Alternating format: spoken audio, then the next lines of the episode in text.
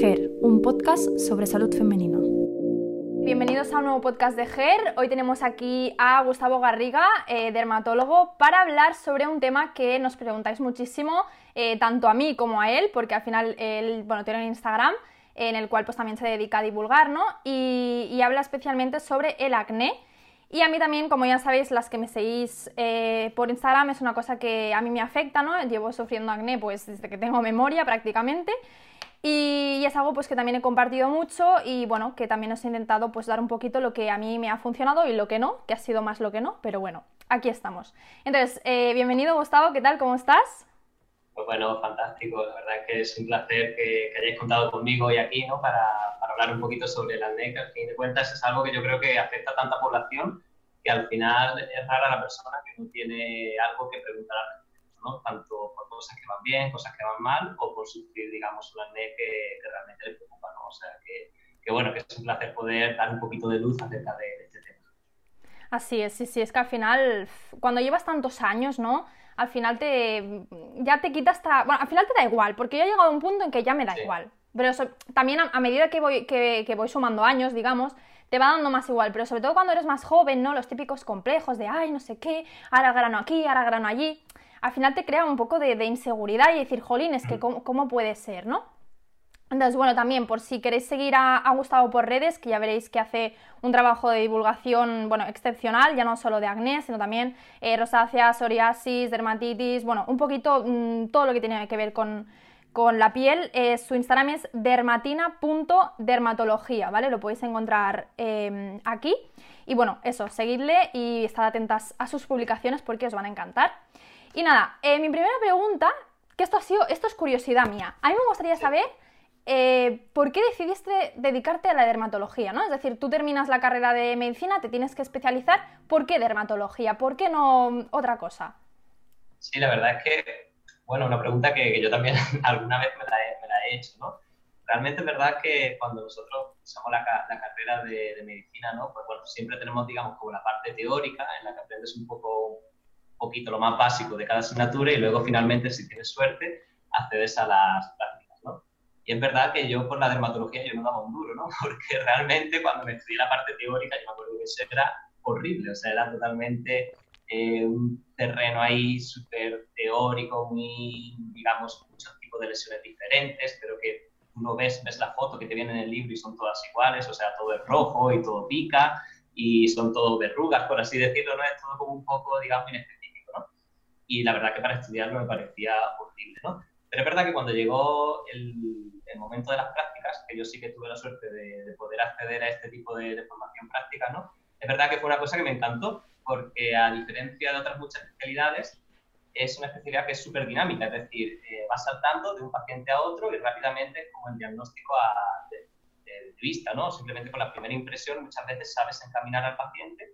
Y esto fue algo que la verdad que me, a mí me llamó mucho la atención, por no decir que también tiene la parte, digamos, de cirugía, la parte más quirúrgica, la parte más de estética, más de cosmética, como se podría decir. O sea que a mí eh, me pareció una especialidad súper variada y súper dinámica, que a mí la verdad que me, acabó encantando por las prácticas. O sea, si hubiera habido solamente teoría, igual me, lo hubiera planteado. Te hubieras echado para atrás. Ostras, pues qué guay, porque realmente con, con, el tema este de la, de la inmediatez, eh, a mí también me pasó un poquito, bueno, al revés, podríamos decir. Bueno, al, bueno, al revés es similar, ¿no? Yo, yo hacía bioquímica y haciendo las prácticas me di cuenta que la investigación, o sea, yo, yo me puse en un laboratorio de investigación y me di cuenta que lo que no me gustaba era el no tener esa inmediatez, ¿no? De estar investigando algo y no tener resultados al momento. A mí eso, bueno, entre comillas, ¿no? Al momento, pero mm, que a lo mejor esos resultados iban a tardar años si llegaban. Y a mí eso me echó muchísimo para atrás. O sea que te entiendo perfectamente el, querer decir, ostras, pues mira, es esto, vamos a hacer esto, ¿no?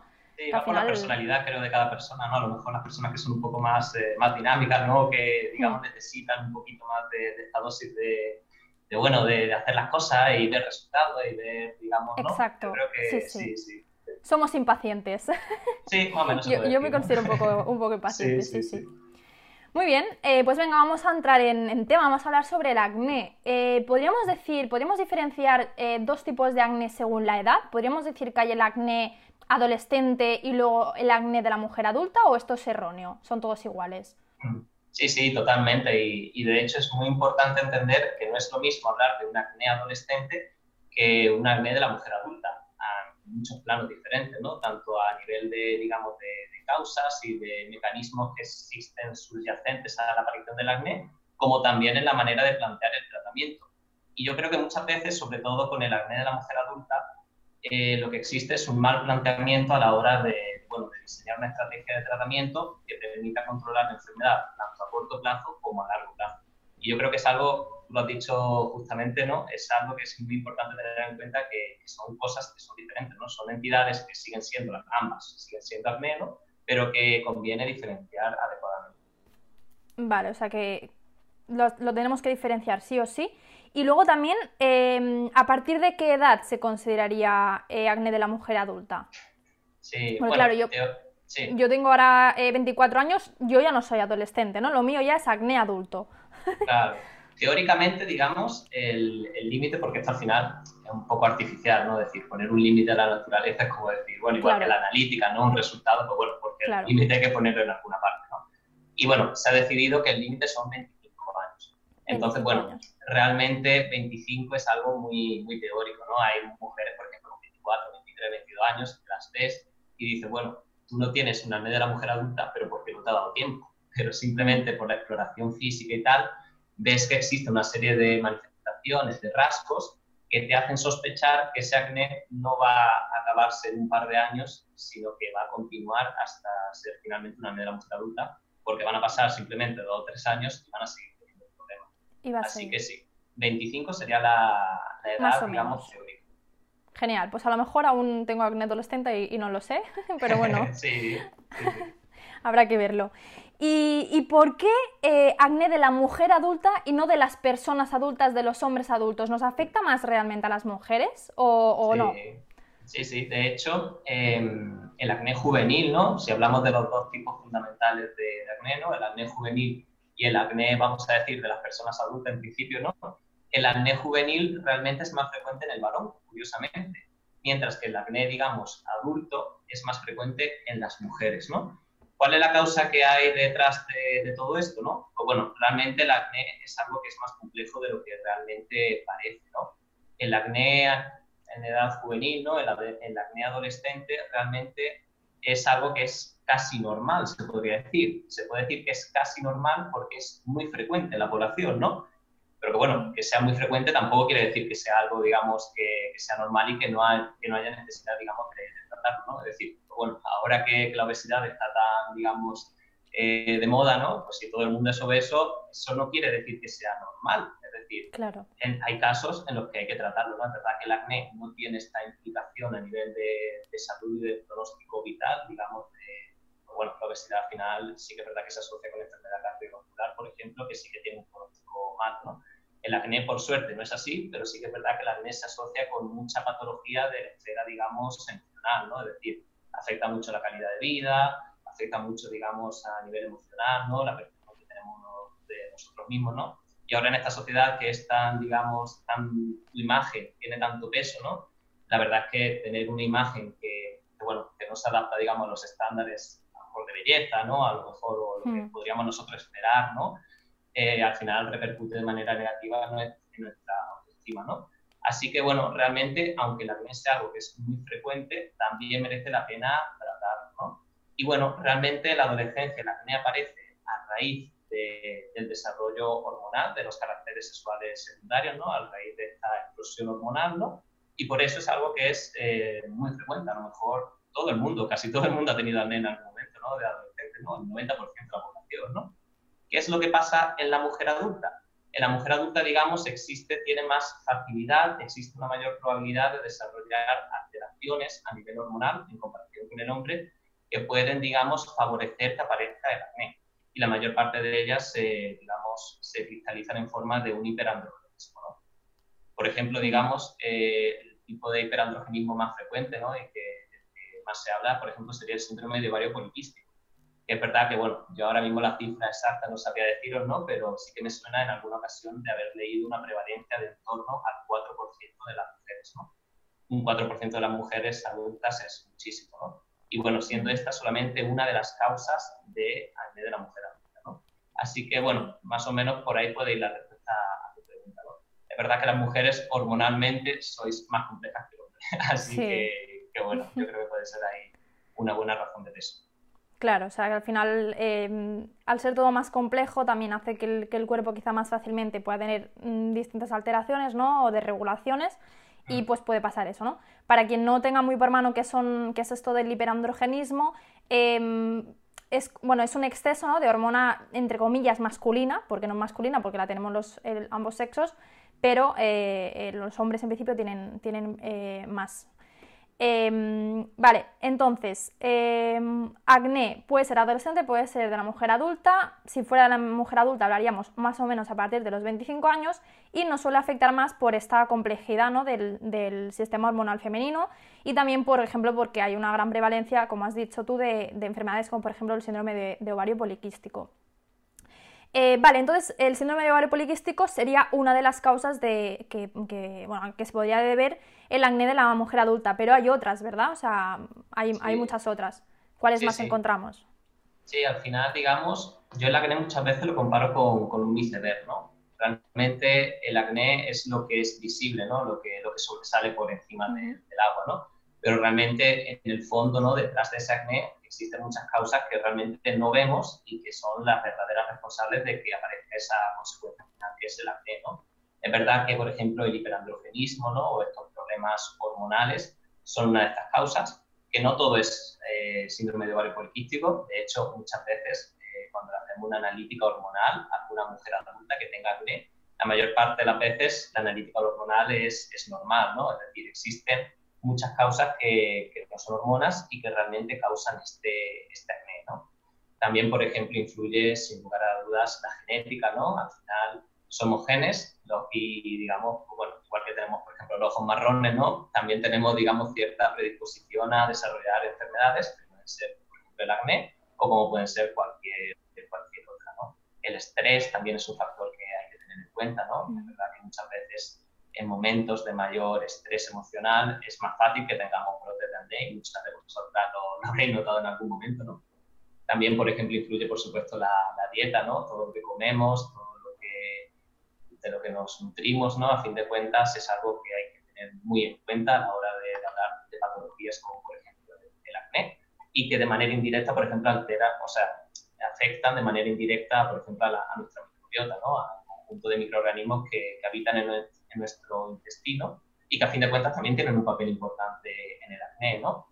Y bueno, finalmente también podemos hablar, digamos, de, un poco los factores cutáneos que se encuentran a nivel de la, piel, ¿no? Ya que finalmente el acné realmente se debe a un sobrecrecimiento de la glándula sebácea, ¿no? Esta glándula que se encuentra conectada, digamos, a los poros, a los folículos, hacen, digamos, la unidad folículo-pilosebácea, ¿no?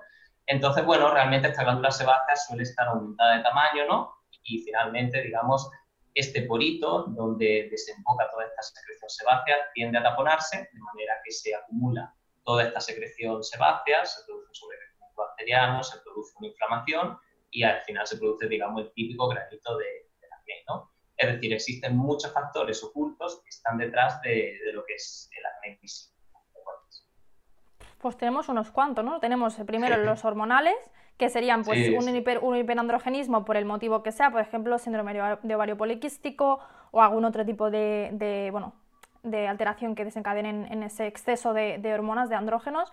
Tenemos, por ejemplo, la genética, que yo creo que eso, mm, yo. Eh, tenemos el estrés. Sí, yo creo, yo creo que sí. Bueno, al menos eh, algo, algo me han contado. El estrés, ¿no? Que el estrés al final, hoy en día también, esto es una cosa de las que quiero profundizar un poco luego, em, porque creo que es, que, es, que es, muy importante.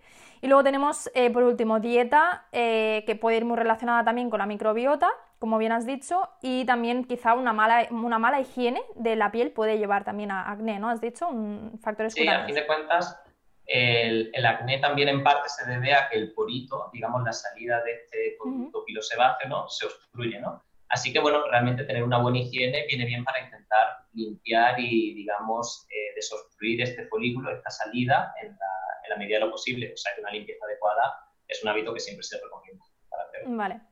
Luego, luego te preguntaré sobre qué tenemos que hacer para limpiarnos bien la piel.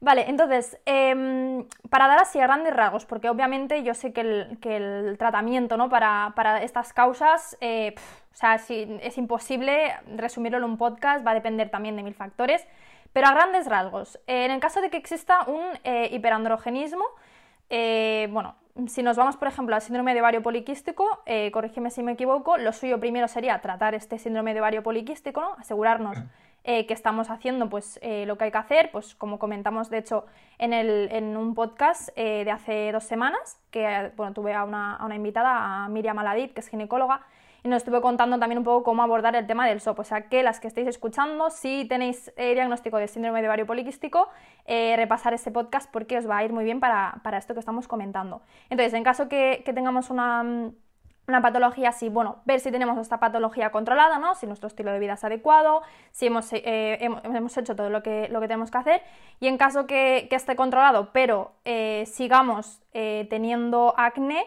¿cuál podría ser así una recomendación a nivel general? Ya te digo, y si no hay a nivel general porque me dices, no, es que el es imposible, pues no pasa nada. Sí, no, sí, sí, total. Pues bueno, realmente si tenemos, por ejemplo, el escenario de, de un síndrome de ovario poliquístico, es importante tratar tanto la parte de hiperandrogenismo, pero también conviene mucho investigar un poco el, tema de, la resistencia a la insulina, ¿no? ya que, bueno, esto también son factores hormonales que no son hiperandrogenismo, pero que muchas veces van de la mano en el, ovario poliquístico, ¿no? Es decir, a veces existe una, un incremento de la resistencia a la insulina que también puede ser causa de, acné, ¿no? Y que al final todo esto se, se retroalimenta, ¿no? al fin de cuentas, digamos, eh, enfocar bien la parte hormonal el ovario poliquístico, ya sea mediante, por ejemplo, tratamientos farmacológicos, ya sea anticonceptivos, tratamientos, digamos, antiandrogénicos de, otro tipo. Eh, pero también, por ejemplo, viene bien eh, adaptar un poco, digamos, el estilo de vida, ¿no? Ya que se ha visto que, por ejemplo, la pérdida de peso en pacientes con, con ovario poliquístico, sobre todo que asocien, estamos hablando de casos que asocien obesidad, ¿no? se ha visto que todo esto mejora, digamos, el perfil hormonal, mejora la resistencia a la insulina y también sería algo interesante a tener en cuenta.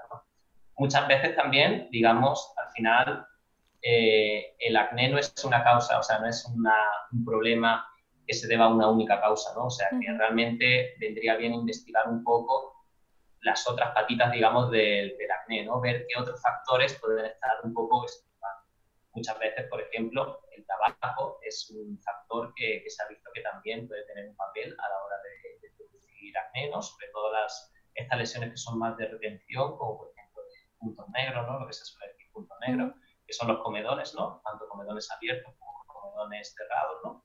Y bueno, también revisar un poco cómo es el estilo de vida, la nutrición y por supuesto también prestar atención un poco a los factores cutáneos, ¿no? es decir, seguir una rutina adecuada, con una adecuada limpieza y utilizar, digamos, también eh, activos que se enfoquen un poco a tratar esta parte cutánea, ¿no?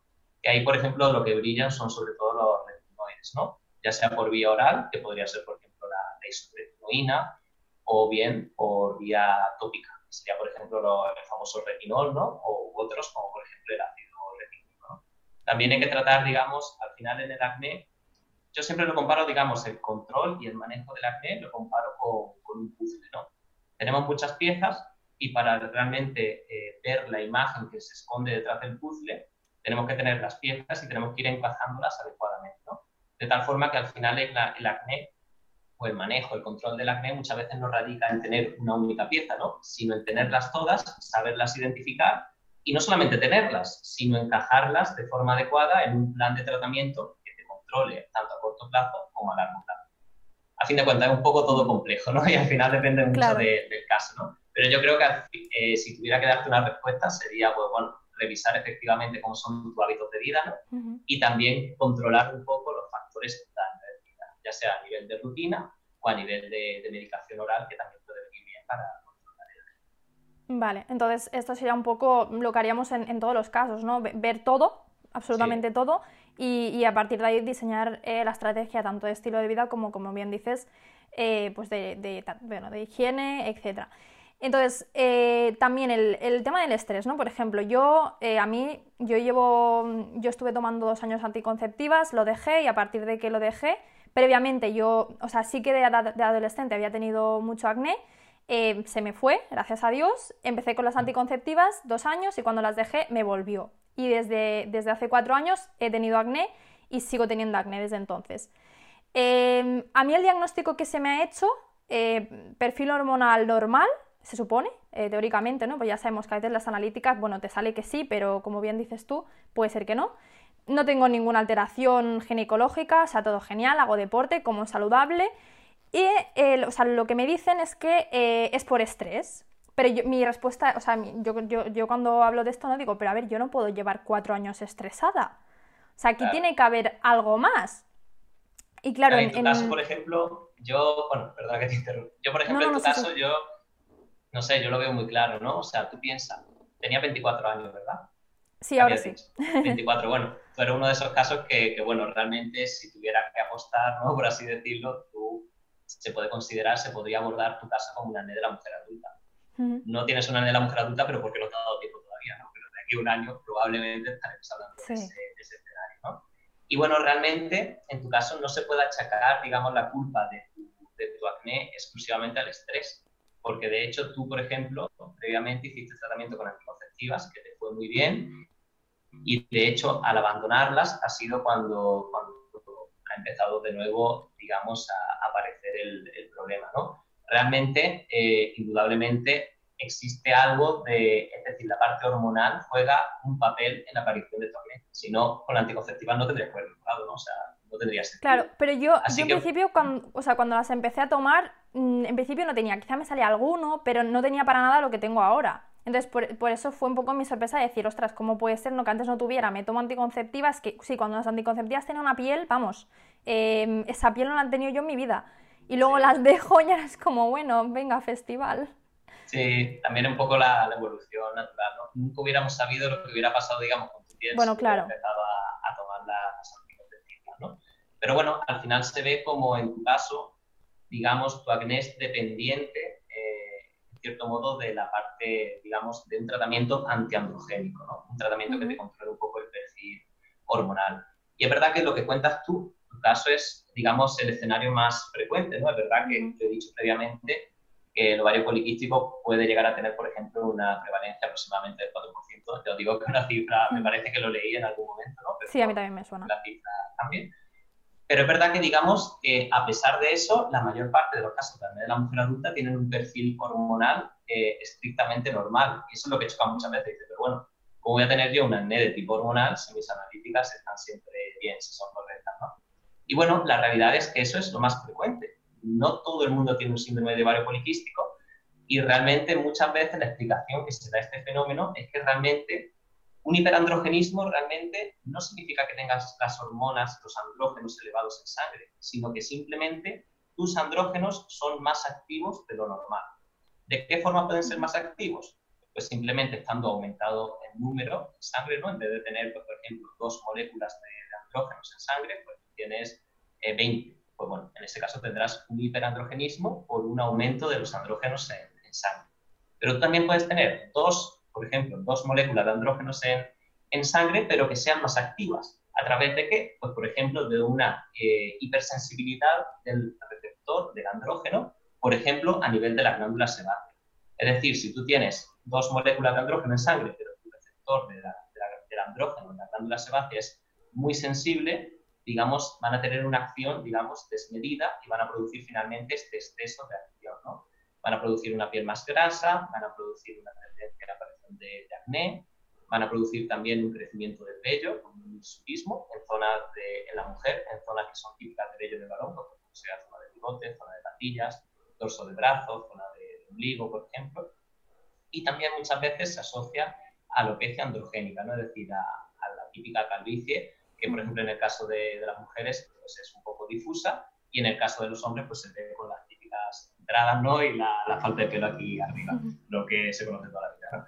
Así que bueno, realmente digamos, muchas veces la causa no es que exista demasiada hormona en sangre, sino que realmente el receptor está alterado a nivel del, folículo. Y eso es lo que puede explicar muchos casos de, acné de la mujer adulta que tienen las hormonas en sangre normales, pero que aún a pesar de eso, pues tienen todas las manifestaciones. Tienen el hirsutismo, tienen la piel grasa, tienen el acné y que incluso pueden tener, por ejemplo, la Ostras, pues súper interesante, ¿eh? o sea, ahora me has dejado fascinada. Pues sí, sí, bueno, de, hecho, algo de esto habíamos hablado contigo, ¿no? Por, por Instagram. Y sí. que es cierto que es algo, bueno, yo me lo he encontrado mucho, ¿no? Que, que tengo pacientes que me dicen, no, es que tengo, tengo acné, pero no tengo lo que has dicho tú, ¿no? Que es muy frecuente, no tengo, no tengo síndrome de ovario poliquístico, eh, estoy bien, en principio estoy relajada, bueno, sí, quizá alguna vez tengo estrés, eh, pero bueno, mm, como sano, hago deporte, pero aún así tengo esto. Y claro, al final, en mi, en mi caso lo que me pasó es que, bueno, eh, no es que te moleste, pero sí, porque a veces te duele, a veces te pica y claro, al final eso también te genera incomodidad, ¿no? O sea que está, está muy bien entender el por qué, también para relajarte un poco, porque a veces te, te sientes culpable de decir, a lo mejor no estoy haciendo algo bien, a lo mejor no me mm. estoy lavando bien la cara, a lo mejor yo qué sé, pueden ser mil cosas, ¿no? O sea que la verdad es que relaja bastante saber que, bueno, que el problema no eres tú, sino que son tus receptores, lo más probable, eh, o, tu cantidad de andrógenos, sí, sí. Sí, sí, sí. Y luego también he escuchado mucho, eh, bueno, y que también lo has comentado tú, que la microbiota está muy relacionada, ¿no? Incluso se, eh, se usan, no sé, bueno, al menos he visto yo que se promocionan mucho en la toma de probióticos para, para el tema del, del acné.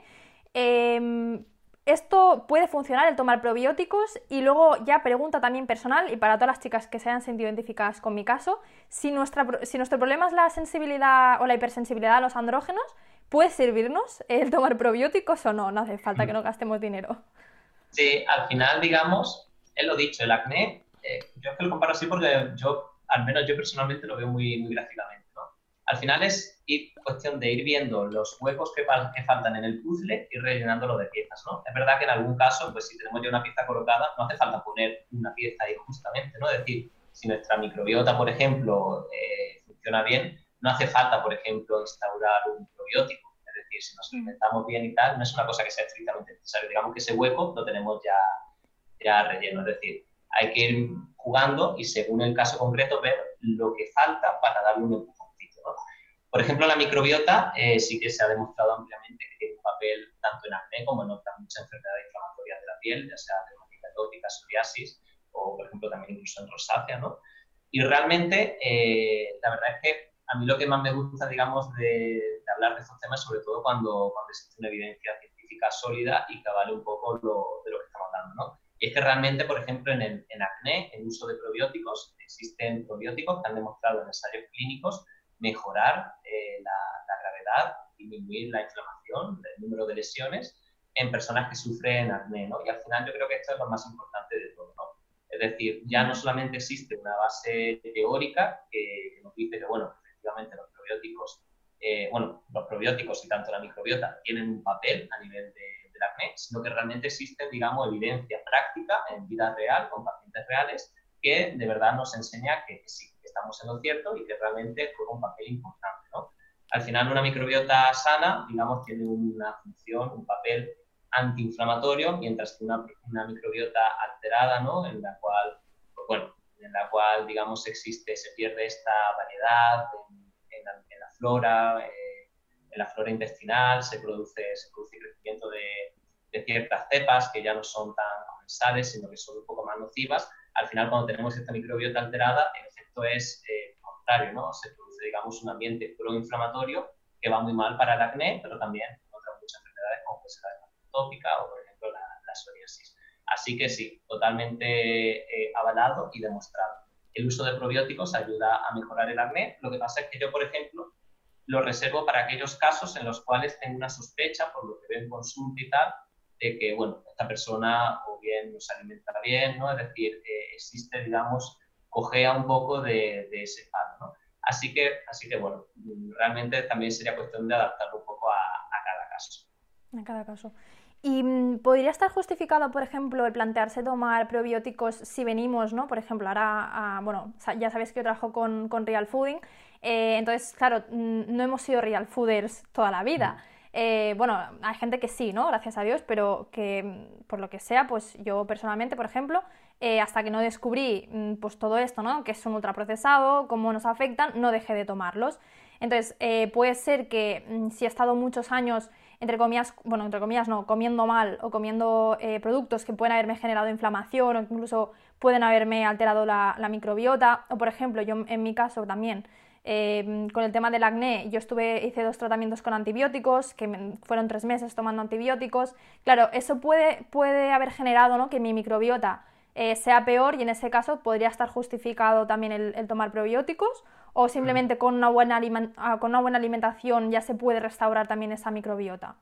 Sí, digamos que en el acné, por ejemplo, lo que has comentado del tema de los antibióticos tiene un papel muy importante porque realmente un antibiótico no sabe selectivamente a dónde tiene que ir. Es decir, un antibiótico que te tomas por vía oral hace su efecto antibiótico allá donde llegue la sangre, ¿no? Es decir, allá donde llegue el antibiótico. Así que realmente hace efecto, por ejemplo, antibiótico tanto a nivel local, a nivel de los granitos del acné, pero también a nivel, por ejemplo, de la microbiota, de tal forma que favorece que exista una microbiota alterada y que sea de un perfil más inflamatorio. Pero también es verdad que, digamos, que otro de los factores que influye mucho en la salud de nuestra microbiota es la alimentación, ¿no? A fin de cuentas, eh, una alimentación, digamos, a fin de cuentas, la alimentación sana que siempre se ha, digamos, se ha, se ha favorecido, ¿no? Cobra mucha importancia, digamos, el, también el tema de, de, la ingesta de alimentos ultraprocesados, ya que finalmente también en el procesamiento de estos alimentos también existen muchos azúcares que están escondidos, ciertos aditivos que realmente pueden eh, empeorar la calidad de, nuestra microbiota. Lo que se ha visto que en, acné va bien, muchas veces cuando yo menciono el tema de la dieta, muchas veces los pacientes me miran esperanzados y me dicen, bueno, me va a decir algo maravilloso, me va a decir que por ejemplo el chocolate, si como chocolate todo va a ir bien, o que si como mucho de este alimento eh, las cosas van a ir fantásticas. Y realmente esto no es así, realmente es hacer un poco hincapié en lo que se ha dicho toda la vida, ¿no? O sea, al final la dieta que va bien para el acné es la dieta que, realmente va bien para todos. ¿no? Es una dieta que se rica, por ejemplo, en frutas y verduras, ya que a su vez, aparte de todo el contenido de antioxidantes que tienen, ¿no? va muy bien porque tiene mucha fibra. La fibra tiene efecto prebiótico y el efecto prebiótico ayuda a tener una, una flora intestinal más sana. ¿no? Viene bien evitar, digamos, el exceso de azúcares, una dieta muy hiperglicémica, y eso se enlaza muy bien con el tema de, los alimentos ultraprocesados, ¿no? ya que brillan por tener, tú le compras, por ejemplo, una, loncha de, pavo de este ultraprocesado y tú empiezas a mirar y lleva azúcar y lleva de todo, ¿no? Y dices, pero bueno, pues este es pavo, ¿dónde, ¿dónde, sale el azúcar en el, en el pavo, no? Pues bueno, realmente así funciona con, con, todo, ¿no? Lo que se ha visto que va mejor son sobre todo eh, una dieta rica en, en, prebióticos, como ejemplo fibra, una dieta rica también en probióticos, que a fin de cuentas viene sobre todo de los alimentos fermentados, como puede ser los gures, kimchi, por ejemplo, kéfir, ¿no? Y bueno, también sobre todo evitar una dieta que tenga una carga glicémica muy alta, es decir, evitar todo este atracón de azúcar que muchas veces de forma inconsciente lo hacemos.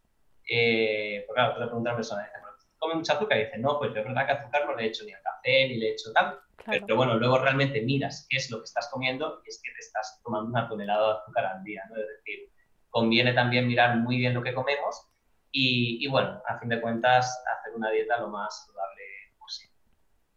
Genial. Y también, bueno, como dices tú, ¿no? Que el, que el azúcar ya no es azúcar como tal, sino que, por ejemplo, una mm. harina refinada, eh, para quien no lo sepa, al final se acaba metabolizando también en azúcar.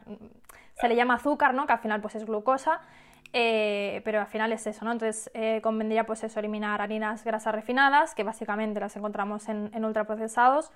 y luego lo que has dicho tú, el exceso de, inflamación eh, que suele también producirse por eh, el omega 6, que no es que el omega 6 sea malo, el omega 6 es súper necesario para vivir, de hecho es esencial, sin omega 6 no estaríamos hablando, eh, pero sí que es cierto que hoy en día hay, un exceso ¿no? de, de, este, este, de, esta grasa en, en, los ultraprocesados, ¿no? que además no viene de fuentes saludables, sino que viene de aceites refinados, aceite de girasol, aceite de palma, no es el omega 6 que por ejemplo podemos encontrar en un fruto seco, que el, impacto va a ser eh, muy distinto. Y luego también eh, yo he oído muchas veces eh, el tema de la leche de vaca, que no se recomienda, que es también inflamatoria, que tiene el, factor de crecimiento similar a la insulina, ¿no? que puede estimular un poco esa, inflamación. Y también he escuchado sobre los cereales en general, los o sea, el trigo, podríamos decir. ¿Qué nos puedes decir estos alimentos? ¿Hay realmente... ¿Importa? ¿Los tenemos que excluir? ¿Nos tenemos que excluir? estaba pensando, digo, me he dejado la leche en el tintero, o sea que tocaba hablar de ella. Genial. La leche, los productos lácteos en general se han visto que pueden favorecer el acné, ¿no? Pero sobre todo, paradójicamente, ¿no? Cuando uno piensa y dice, bueno, ¿qué tipo de leche eh, me puede venir peor para el acné, ¿no? Pues bueno, automáticamente lo que uno piensa es la leche entera de grasa de, vaca, ¿no? Porque uno, pues bueno, se le imagina ¿no? con más grasa y al final como el acné es un exceso de grasa, pues la leche entera va peor, ¿no? Pues bueno, se ha visto que en general una ingesta eh, grande de productos lácteos va mal, pero lo que va mal especialmente es la leche desnatada, paradójicamente, ¿no? Y bueno, la explicación que se da va un poco en relación con lo que has comentado tú, lo que has comentado tú ¿no? En relación con el, los factores de crecimiento similar a la, insulina, ¿no? El, IGF. Así que, bueno, realmente lo que yo lo que aconsejo habitualmente, yo por supuesto no soy nutricionista ni nada, pero bueno, en función de lo que he visto y tal, eh, si, tuvemos, si tuviéramos que elegir una fuente de, productos lácteos para tomar, yo lo que recomiendo serían, pues, por ejemplo, productos lácteos de tipo fermentado, ¿no? como por ejemplo los churros, ya que al menos, digamos, tenemos este efecto probiótico que nos viene bastante bien. ¿no? En cuanto a temas, por ejemplo, de, cereales, pues bueno, ahí la verdad es que también me puedes pillar un poco, ¿no? Pero es verdad que, hombre, yo lo que imagino es que aquel cereal, ¿no? Cuanto más eh, integral sea el producto que consumamos, mejor, porque al final también, digamos, mantenemos un poco los beneficios de esta fibra que a fin de cuentas la actividad prebiótica que tiene viene muy bien para, la, para digamos, la, salud de nuestra microbiota Genial. ¿Y qué pasa con los quesos? Porque a mí el queso me encanta. Yo si me quedo sin queso, yo creo que no, que esto no funciona. Eh, ¿Es cierto que los quesos de oveja y de cabra podrían ser mejores que el de, que el de vaca a nivel de cutáneo, de piel? ¿O no? ¿O son todos iguales? Sí, hombre, realmente digamos, en, en alimentación al mes se está investigando muchísimo a fecha de, hoy, ¿no? Lo que pasa es que muchas veces cuesta, digamos, dar los saltos para hacer recomendaciones a favor o en contra de, algo. Realmente lo que existe más evidencia a fecha de, de, hoy, aparte del patrón de alimentación en general, ¿no? es decir, pues una, una dieta más, eh, menos, digamos, occidental, es decir, más mediterránea y menos occidental, es decir, más rica, pues, bueno, en todo lo que hemos comentado, ¿no? dieta más saludable en líneas generales, ¿no? Aparte de eso, lo que se ha visto sobre todo que tiene un papel es el consumo de lácteos, sobre todo la leche desnatada, parece que va, va peor. Y también, por ejemplo, el consumo por ejemplo, de, suplementos de, proteína, ¿no? La, proteína whey de gimnasio también se ha visto que, que, va peor, ¿no? Pero más allá, digamos, a la hora de, discernir un poco entre la procedencia del lácteo y tal, la verdad es que todavía existe controversia. Es decir, igual que, esto se está investigando con muchos otros alimentos, ¿no? Lo que pasa es que yo creo que todavía un poco pronto, un poco temprano para pronunciarse a favor o, en contra. Tenemos que esperar a ver qué más va saliendo. Soy impaciente. pues sí, sí.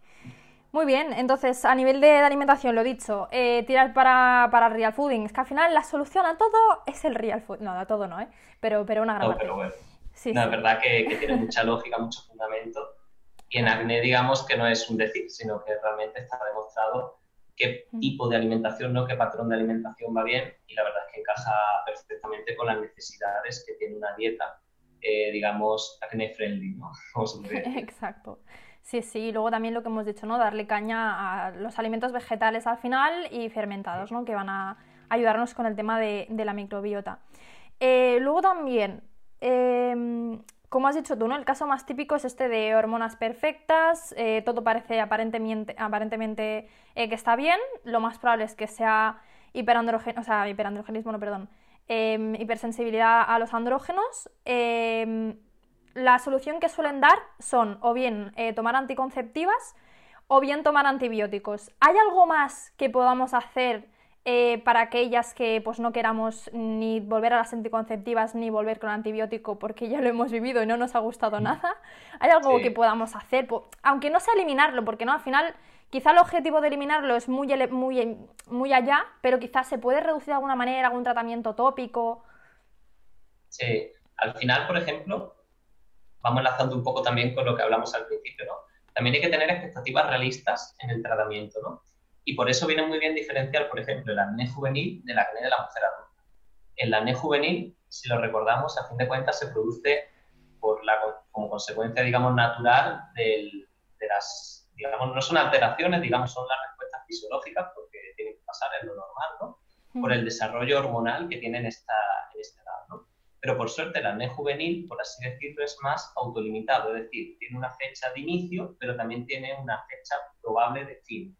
Sin embargo, en el acné de la mujer adulta, aquí el chicle se estira de forma casi indefinida, es decir, eh, ya estas alteraciones no son, digamos, eh, no se deben a esta, a esta explosión, digamos, hormonal que aparece en la adolescencia, sino que realmente ya son alteraciones a nivel hormonal que tienden más hacia la cronicidad, es decir, tienden a perpetuarse en el tiempo. Por eso muchas veces en el acné, digamos, juvenil, muchas veces habremos escuchado eso de, pues bueno, esta persona hizo tratamiento con X cosas, ya sea con antibiótico, por ejemplo, con isotretinoína, ¿no? el famoso Rakután, y se curó del acné y nunca más ha vuelto a tener acné. Pero estamos hablando de un escenario diferente, estamos hablando de un escenario en el cual eh, tiende a acabarse cuando este ambiente hormonal eh, va remitiendo. Sin embargo, en acné de la mujer adulta, las alteraciones, digamos, a nivel hormonal tienden a persistir a lo largo del tiempo. Por tanto, al final, lo que es muy importante es tener una perspectiva realista de tratamiento. ¿no? Yo muchas veces el acné de la mujer adulta lo comparo con una persona, por ejemplo, hipertensa o la persona miope que tiene que ponerse gafas, ¿no? Pues bueno, tú cuando te pones las gafas ves muy bien y, bueno, es lo lógico, ¿no? O sea, tienes tu problema controlado. En el momento que, por ejemplo, que te vas de vacaciones y te olvidas la gafa en, en, casa, ¿no? Pues bueno, realmente no vas a ver un pimiento, ¿no? Es lo, Exacto, doy fe. Con el acné de la mujer adulta pasa parecido, pero de forma no tan evidente porque no es, una, no es simplemente quitarte la gafa, ¿no ves? Te las pones y ves, ¿no? digamos que existen unos tiempos más de, retraso. Pero realmente es parecido.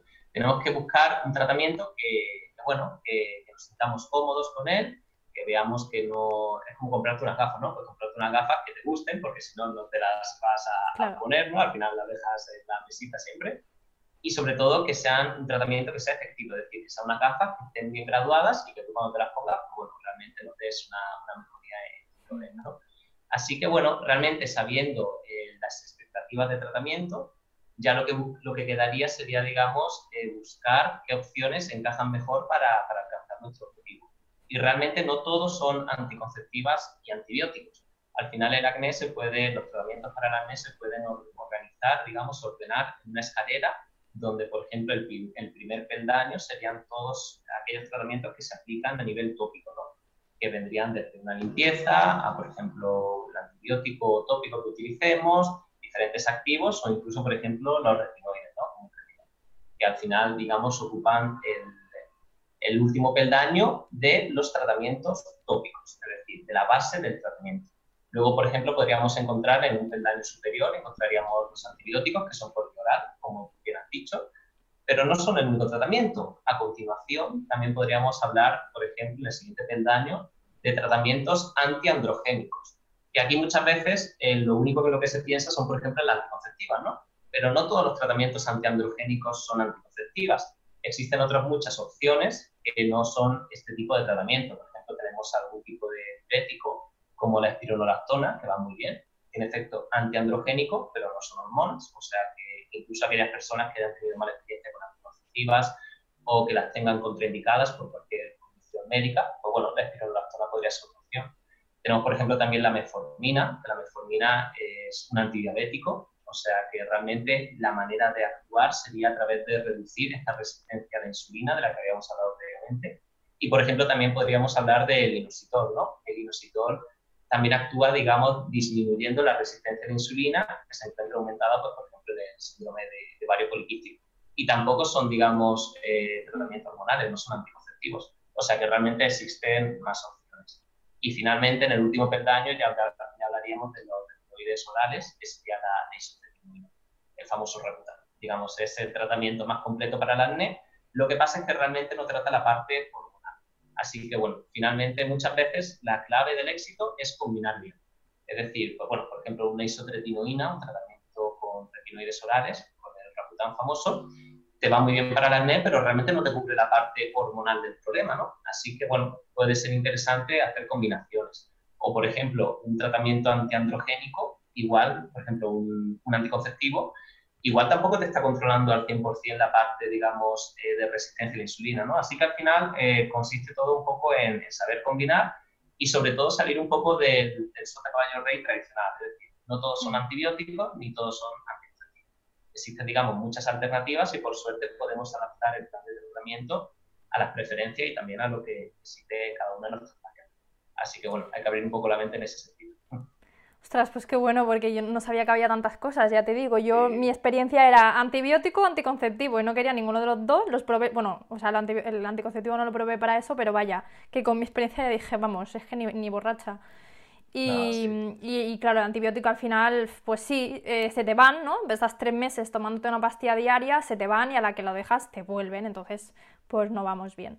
Pues, claro, al final es eh, buscar algo que sea que se adapte, digamos, a tu caso, pero que también sea algo que a largo plazo eh, tenga sentido y que lo pueda mantener. Tú no te vas a mantener con antibióticos, yo qué sé, dos años, tres años, cuatro años, ¿no? Es o toda la vida, depende. Claro, claro. Hay que buscar, cambia, digamos que cambie un poco la, el abordaje. Es decir, hay que buscar algo que te vaya bien, pero que no sea pan para hoy y hambre para mañana. Es decir, hay que buscar algo, hay que diseñar una estrategia. Es decir, mm. muchas veces se hacen combinaciones, es decir, sumar varios activos y establecer una ruta de, viaje, un plan de tratamiento que tenga lógica, o sea, que tenga todo cierto sentido, al menos teórico, ¿no?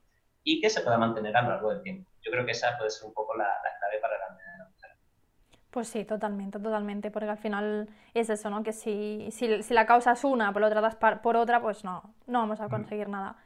Y luego ya, eh, para ir también terminando, hemos dicho que tiene mucha importancia el tema del, factor cutáneo, ¿no? De una buena higiene, una buena limpieza. Eh, yo de esto no, tengo ni idea. ¿Qué nos puedes contar? ¿Qué, tenemos que hacer las que tenemos esta, esta piel con tendencia acnéica, bueno, muy grasa, ¿no? Que, eso que a la que pasan unas horas ya te ves que brillas, o sea, te da la luz y, brillas, sales en las fotos brillando. ¿Qué hacemos? Porque yo me lavo con un jaboncito que pillé en un supermercado y yo creo que esto no es la mejor opción. ¿Qué podemos hacer? ¿Qué nos recomiendas? Sí, bueno, finalmente yo creo que la, clave es hablar un poco de los cuidados de la piel básicos, ¿no? Es decir, lo, general, ¿no? También. Que, que podemos hacer. Lo básico, lo básico, lo básico, empezar el día haciendo una limpieza de la piel. es decir, eso es lo primero de todo. Y en el acné, digamos, que no es un decir simplemente, sino que del acné tiene sentido en cuanto a que realmente la primera lesión que aparece en el acné es, el, es una cosa que se le dice el microcomedón. El microcomedón es esa obstrucción microscópica, que todavía no lo vemos, pero que ahí está taponando la salida de, si esto lo dejamos un poco a, su, a sus anchas, ¿no? a su aire, finalmente esa obstrucción se va a visible y va a formar un comedón verdadero, es decir, va a formar estos puntos negros, por ejemplo. ¿Qué es lo que podemos hacer? Pues bueno, para facilitar un poco eh, limpiar esa lesión inicial, lo que viene muy bien, por supuesto, es limpieza, empezar tanto la rutina de mañana como la de noche con una limpieza. Y yo personalmente, en tema de acné, lo que recomiendo es el ácido salicílico. El ácido salicílico es un beta hidroxiácido que realmente la función que hace es una función queratolítica. Queratolítico significa que, digamos, ayuda a, descamar un poco la piel, por así decirlo. Ayuda a que las células muertas y lo que, se encuentra, digamos, más superficial de la piel se vaya eliminando. Pero una propiedad que tiene el ácido salicílico que es súper interesante es que es lipófilo, es decir, que se ve atraído por la grasa. Y la grasa en la piel, justamente el sitio donde más se concentra es a nivel del poro. Entonces, digamos que esto hace que, el ácido salicílico vaya justo a donde tiene que, a donde tiene que ir, a nivel del poro, para limpiar un poco e ir ayudando a limpiar esta inicial. Por tanto, recomendación inicial, limpiador que contenga ácido salicílico y, por supuesto, que sea de tipo SINDET. Los limpiadores que son de tipo SINDET, digamos que respetan un poco más el pH de nuestra piel. Entonces, evitan, digamos, que, que la piel se irrite y que la piel sufra un poco más de la, tanto por la mañana como por la noche. Por la noche sería recomendable que la limpieza la hiciéramos un poquito más eh, a fondo, es decir, con, que nos enteremos un poquito más, porque realmente es cuando, digamos, eh, traemos la suciedad acumulada de, todo el día, ¿no? Por la mañana realmente eh, lo que tengamos será simplemente de, por la noche, ¿no? O sea, que realmente no va a estar tan sucia como después de, de todo un día completo.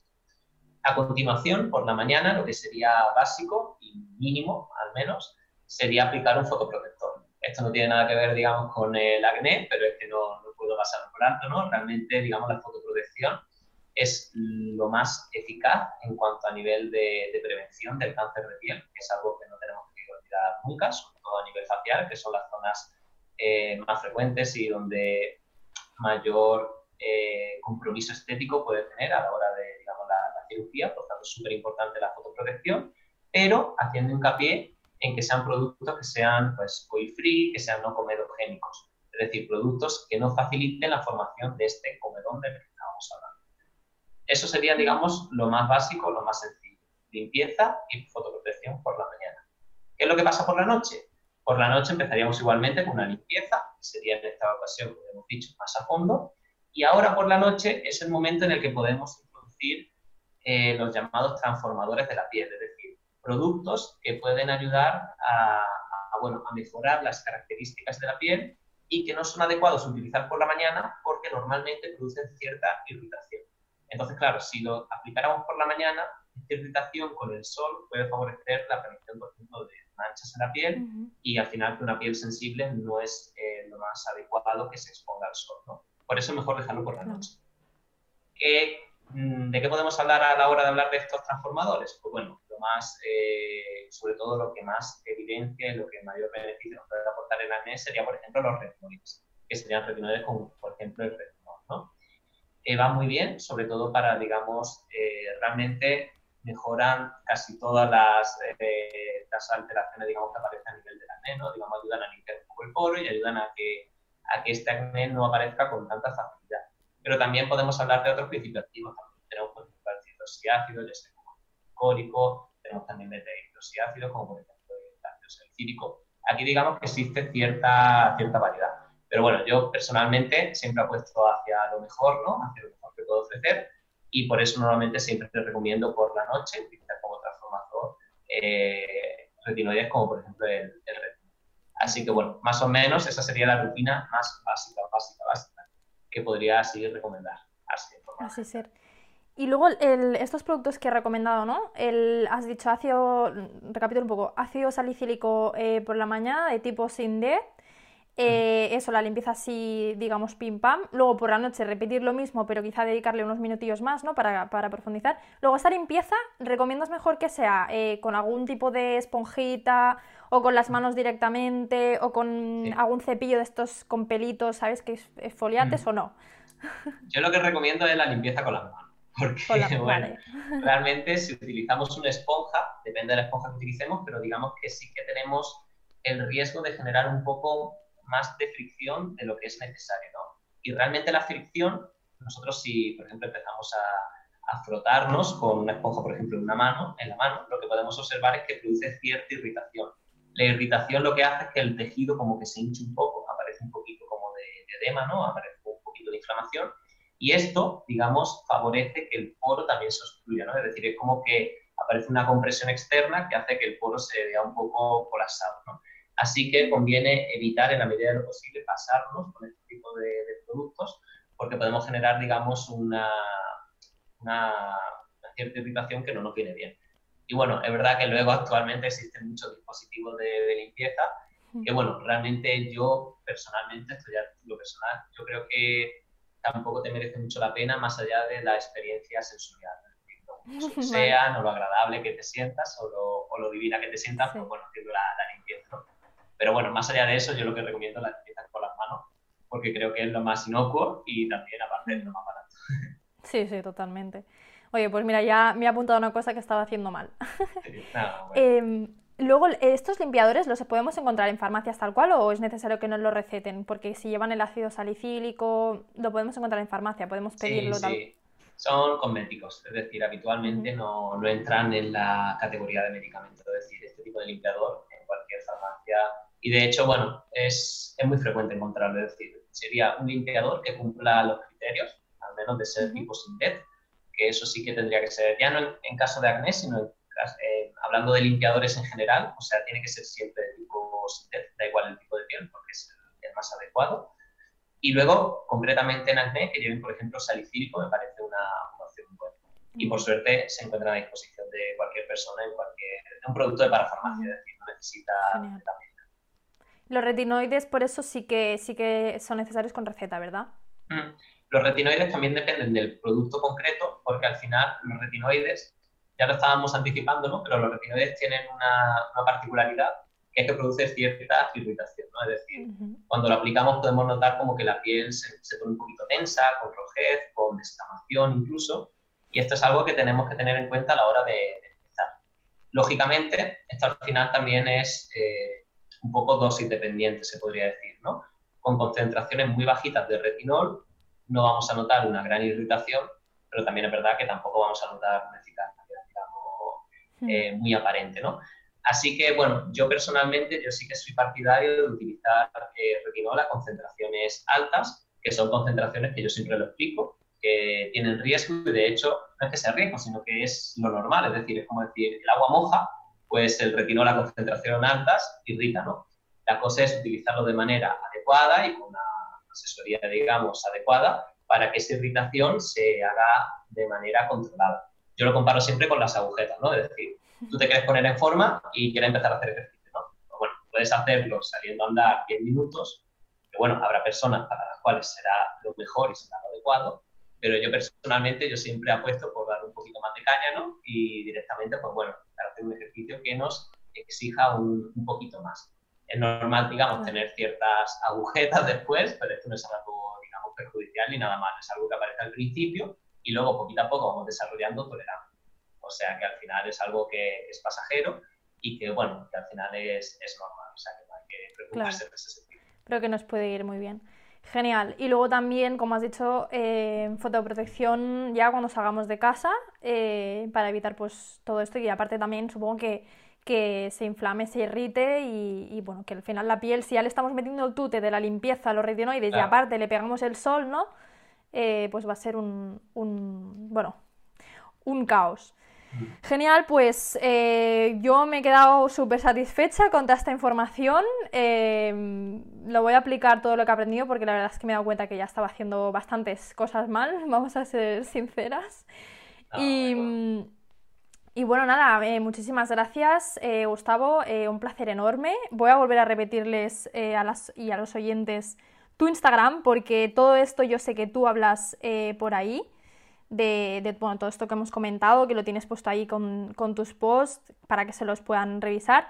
Es dermatina.dermatología, sino también si ponéis eh, doctor Gustavo Garriga os va a salir. Y si no, me escribís a mí, yo os lo paso. Eh, y nada, eh, lo dicho, un placer, eh, muchísimas gracias y, también espero bueno, poder tenerte en muchos otros podcasts porque creo que nos puedes ayudar muchísimo, sobre todo a orientarnos, porque al final, como ya hemos dicho, todo esto necesita, ¿no? Un, que alguien esté pues supervisándote, ¿no? Que te pueda recetar lo que te tenga que recetar.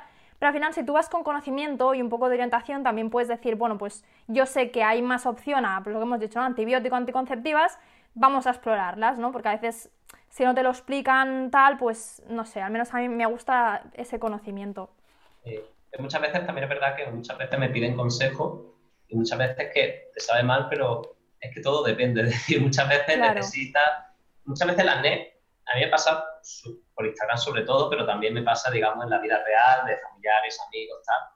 Pues bueno, recomiéndame una crema para el acné, ¿no? Y dices, pero madre mía, o sea, si fuera tan fácil nadie tendría acné. Es decir, Claro. si yo tuviera el secreto guardado y no se lo quiero decir a nadie porque, yo qué sé. Bueno, no es así, o sea, realmente lo que es importante es digamos, eh, sentarte con el paciente, hablar y, digamos, poner todas las cartas sobre la mesa, es decir, entender un poco qué es lo que está pasando, porque lo dicho, o sea, si el acné de la mujer adulta fuera fácil, fuera sencillo de tratar, eh, pues bueno, nadie tendría acné de la mujer adulta, ¿no? Y la verdad es que es un tema que es complejo, pero que, bueno, a mí la verdad es que me apasiona y que por suerte, pues bueno, eh, disfruto mucho ayudando a las personas que, que lo padecen. Así que encantado totalmente de, de ayudaros, digamos, con este, con este con esta colaboración.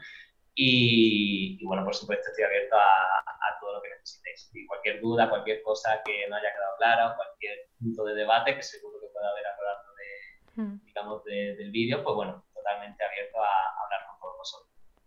Pues genial, eh, muchísimas gracias. Nada, también muchísimas gracias a los y las que nos estáis escuchando. Eh, recordad que si queréis nos podéis ver en, en vídeo, en imagen, por YouTube, en el canal de entrenamiento barra baja GER. Y también si os ha gustado este podcast nos podéis dejar un like eh, tan en Spotify o también si no podéis dejarnos una reseña en iTunes, que esto nos ayuda muchísimo eh, pues también a obtener feedback y a poder seguir mejorando y aportándoos nuevo contenido. Así que muchísimas gracias y nos vemos en el siguiente. GER, un podcast sobre salud femenina.